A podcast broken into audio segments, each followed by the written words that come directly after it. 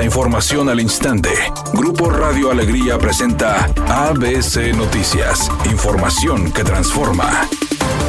¿Qué tal? Muy buenas tardes. Esta es la información.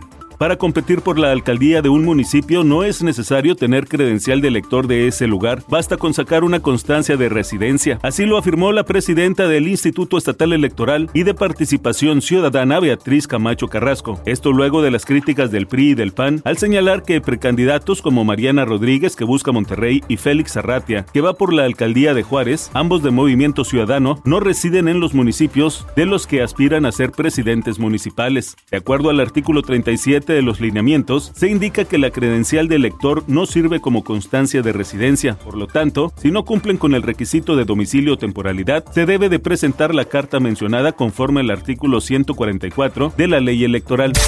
La Sala Superior del Tribunal Electoral del Poder Judicial de la Federación desechó la queja que interpuso Mariana Rodríguez Cantú, esposa del gobernador de Nuevo León Samuel García, en contra del expresidente Vicente Fox Quesada por violencia política en razón de género. La Sala Superior del órgano jurisdiccional consideró que los dichos del exmandatario no son del ámbito electoral, porque la afectada en el momento de las supuestas ofensas no era aspirante a ningún cargo de elección popular. El mismo Tribunal Electoral del Poder Judicial de la Federación señaló que corresponde al Consejo Nacional para Prevenir la Discriminación atender la queja de Mariana Rodríguez en contra de Vicente Fox Quesada, quien por cierto la tildó de dama de compañía.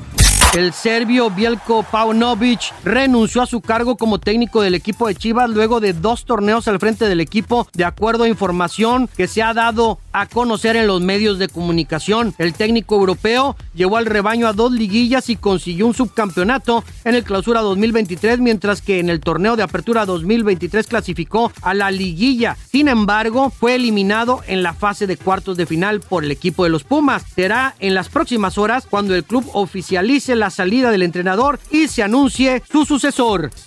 A más de seis meses de su hospitalización, el actor Jamie Foxx habló sobre su enfermedad y dijo que en algún momento ya no podía caminar, aunque no reveló su padecimiento. Tras ser galardonado por los Critics Choice Awards por su carrera y su obra, el actor subió al estrado y habló sobre su hospitalización y cómo se siente agradecido de poder seguir vivo. Redacción y voz Eduardo Garza Hinojosa. Tenga usted una excelente tarde.